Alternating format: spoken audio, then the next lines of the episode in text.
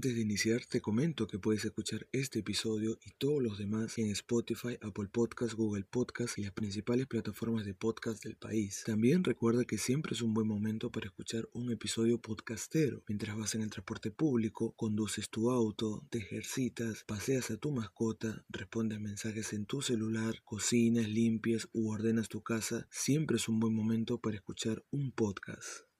Buen día, bienvenidos al programa. El gobierno peruano autorizó el retorno de ciertas actividades físicas al aire libre, como la caminata o el yoga. Sin embargo, han exigido el desarrollo de dichas actividades con mascarillas.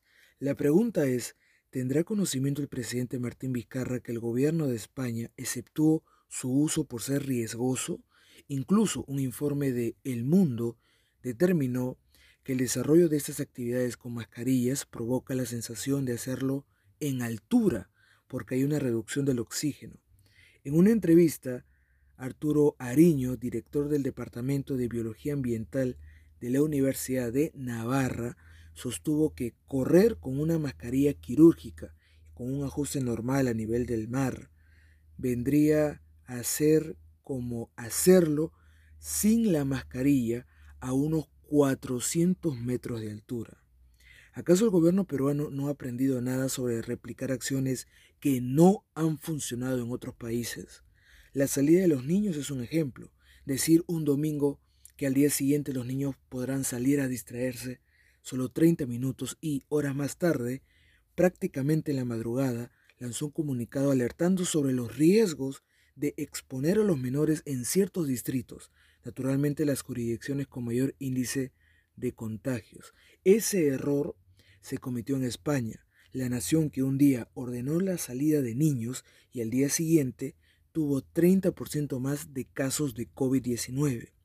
Todos nos enteramos, todos habíamos observado eso, pero el gobierno peruano igualmente decidió replicar esa medida y, en el último minuto, se percató que de llevarse a cabo la situación iba a empeorar. Pero para no retroceder, porque a veces piensan más en las apariencias que en la importancia de corregir el error, se optó por difundir un mensaje confuso, igual que en esta oportunidad, con la obligatoriedad de las mascarillas para el desarrollo de ciertas actividades al aire libre.